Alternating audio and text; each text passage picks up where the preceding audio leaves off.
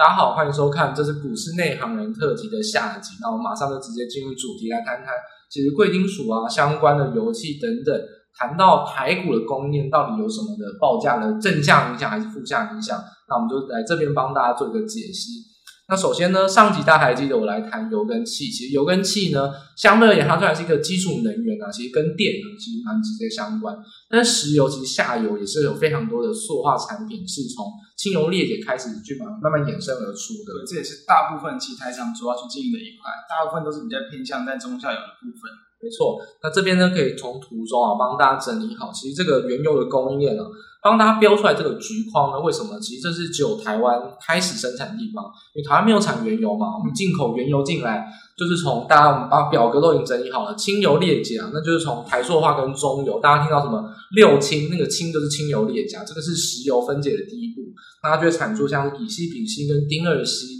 那之后呢，就有很多哎，大家熟悉的商商品啊，像 PP、PE、PVC、EVA，还有很多的商品呢，就从这开始去慢慢做衍生。所以，我们这边表中呢，就不再当那个化学老师帮大家介绍了，大家就可以仔细的截图下来，慢慢的看。那基本上这些呢，我就是截图是截。呃，比较重要相关的，那有些它可能有生产，但是生产的比例不多，那我就还是把它去除掉，因为真的对股价影响不太大。实质上呢，可能像是举例来说，像 PPC 来说，这边就举台塑跟华香，那就是真的占比比较高，也市场上就台湾市场上比较举足轻重的厂商。所以这个表格呢，大家没关系，按个暂停，好好的去详细解读一下，收藏到你的股市的一个相关的清单，慢慢去研拟就可以了。那我们直接讲，接下来带来的影响。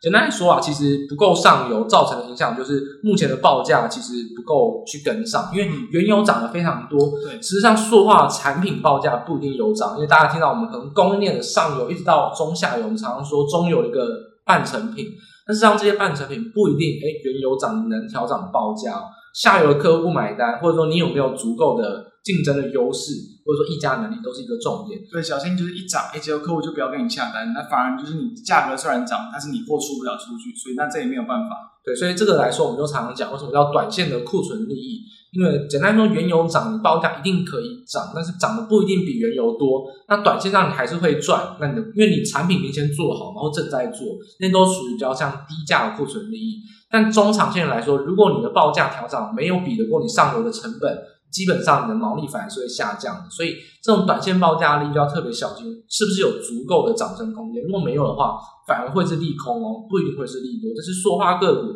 一定要特别注意，因为台湾没有能源厂商。基本上，二线塑化股的报价不一定会跟原油有所联动，对，所以说他们不会立即受惠到油价、原油的价格上涨。但是啊，其实很多这些刚刚谈到各种的一些这种二线塑化产品，其实市场上也都会提供相关的一些，比如说就产品的一些利差，就是其实这些利差就很容易跟着他们的股价或是营运有所联动。那当然，在近期油价持续飙涨之下，其实大部分的利差并没有说非常显著的上，所以这也是大家在投资相关个股要比较去重要关注的一点。所以我这边帮大家直接整理一下，那到底说原油价格飙涨，大家已知之外，到底产品报价涨哪些呢？基本上越靠上游的越会涨。其实像我们刚才讲的丙烯、丁二烯都飙了非常的多，相对来说还有 EVA 跟 PTA，就是仿纤的最上游的原料，都还是涨得稍微多一点。事实上，可能像 ABS 啊、PVC、EG、那 PEDOP 就是塑化剂等等，基本上都没有涨，甚至有可能因为春节的关系是先跌。现在这个涨可能都还没有回到春节前的高点，所以大家特别小心。其实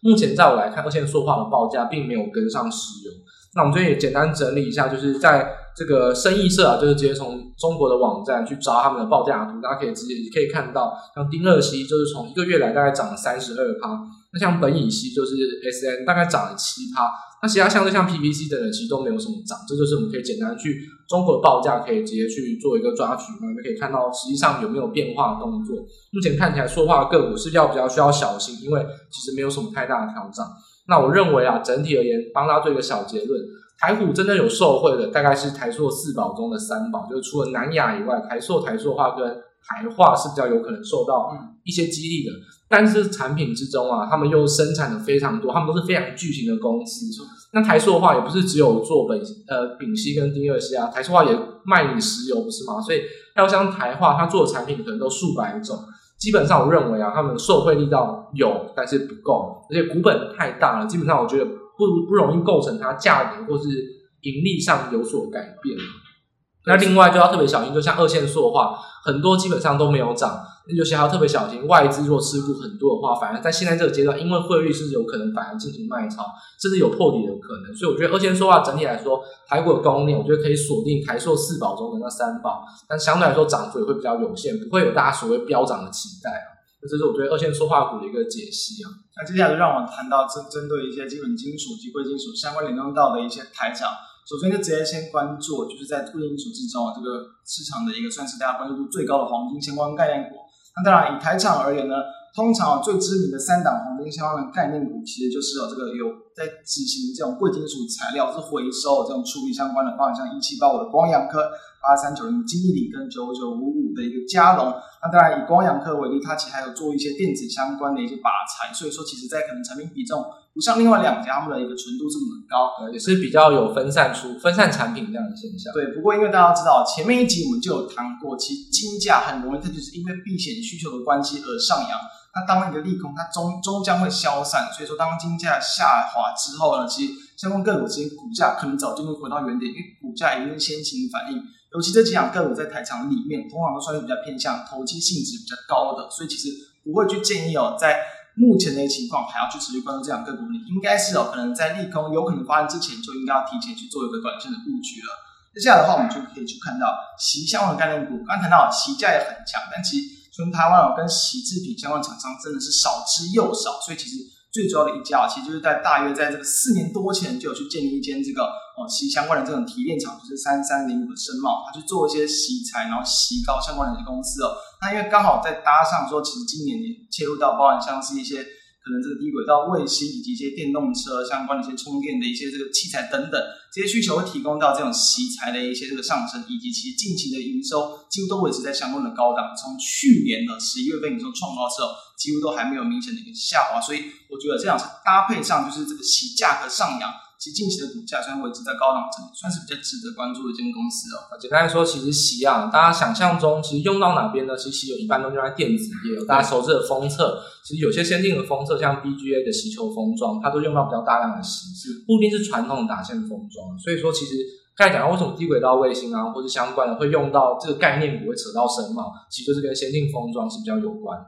那再来的话，比如说像是镍，那镍的而言呢，通常它的一个可能这个延展性或是跟金属的搭配性比较好，所以说其实很常用在不锈钢相关的应用。图中我们可以看到，我们整理出非常多不锈钢相关的厂商，但以台湾来讲，通常最大宗的、最强的就是二零三四的这运强为主。那其实在这块部分呢，因为大家我们有知道，虽然镍价很强，但不代表其实这个不锈钢或者相关的钢价都会一定会跟着涨。而且我们要知道，后面我们一并再去谈，对这种很多原物料相关的这个上涨。这种它不是这种直接去提供，可能这种最基本的这种金属相关的厂商，不一定都能够立即的去跟上，反映到这样的涨价。所以说，其实概念股归概念股，但是哪些真的最值得去留意，我个人认为啊，其实还是应该要去搭配到可能整体产业的一个前景跟营收来去做一个观察。其他的部分像是电池正极材料，或像是在硫酸镍这块部分，其实也会是有去联动到一些厂商。以台湾为例，当然最知名的就是这个美琪玛跟康普。那因为这样两个公司呢，在最近也是有去传出说，正极材料市场上也是有部分这个供给短缺的一些情况，所以我认为哦，在整个战事过去之后，还是有机会去反映到这种题材性的反应。那对于这种台湾不锈钢厂而言，其实我个人的看法就会比较偏向这个持平，后面会再跟大家一并谈到对于整个相关的看法。接下来我们知道铝价而言呢，铝价其实它通常也是应用到包含像是可能一些合金，对，可能包含像是一些可能电子这个器材，因为它其实。算是比较轻薄一点，然后它可能跟这个延展性也是不错，所以说铝像万制品，我看到包括像中钢啊、大成钢、大国钢跟一些，比如说铝合金的一些或者一些汽车零件等等不同的一些厂商，那我们比较可以关注的地方，我认为在于说，包括像是一些铝质电容嘛，就是在台湾的一些被动元件厂，包括像凯美啊、立隆电、金山电、裕邦等等。这些东西呢，其实他们在这个铝价上过程之中，多少都会受惠到。如果他们能够成功转嫁给客户，那当然就有有所利于他们的一个产品报价的一个提升。出来，我来帮大家补充一下，就快想到铝了。刚才我们上集有提到青山集团镍被轧空，其实大成钢啊，我们戏称叫大成铝，基本上它其实跟铝价高度联动。大成钢基本上它的美国子公孙公司啊，就因为铝避险，其实亏了不少。当然不会影响到整体营运太多，因为它持有现货的铝就完全避险。是，但大家还是要特别小心，可能在财报上面或者是题材上，可能会因为此有所波动震荡，就会这样子有一个投资的一个 TA 的一个损失，意外损失。那接下来我们再来看到就是铜相关概念股，其实铜的话通常是导电性也是比较强，所以说很常用到，包含像是一些电线电缆类，就是因为延展性也不错，所以像铜箔、铜箔基板等等这些就是相关的台厂比较联动到的一些概念股。那最后的话，我想要跟各位谈一下，就是说面对到其实很多这种原物料价、呃金属价格的上涨，能不能对于厂商直接去反映到转嫁到成本？我认为其实多数情况之下，这种各种的金属只要是急涨。其实厂商很难去反映到客户，因为刚刚前面就谈到，其实客户很难去接受你的价格突然的一个拉升，所以他们可能就需要去分批的来去转价，等于说他们会需要在这可能几季之中来去慢慢的一个提升。假设价格真的维持在高档，所以反而可能在短线的一两季之内，可能会比较偏向营运的一个负面影响。所以说，到底这些价格能不能快速的回稳？我觉得对于他们的营运才不会有太大的影响。如果继续维持在高档，我反而会认为说。短期内其实对于他们的一个生产成本都有比较大的一个压力，所以对于这些个股的看法，以同概念股为例啊，我个人还是会比较倾向，就是说可以反而可以趁着这一波短线的利空去下跌，去切入一些，包含像长期展望，然后可能切入到一些高速高频应用的一些铜箔基板厂商，可能会是一个不错的布局时间点，提供大家参考。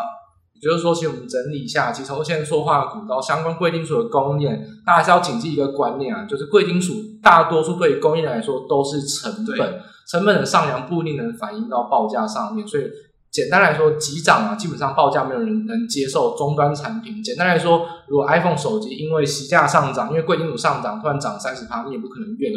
所以，通常贵金属的急涨，对于这些厂商来说是一个比较利空的因素。是，反而是连续的缓涨，有稳定的趋势，才是比较有可能形成正向的报价循环。所以在供应链个股方面，其实营运啊或股价也好，其实在这个急涨的过程之中。不一定会是好消息，大家就要在投资上特别特别的留意哦。这是我们下集关于台股供应链的一个解析的部分。那希望大家在下次我们股市内行的正式节目中再见哦。那我们本期节目就到这边结束哦，大家拜拜，再见，拜拜。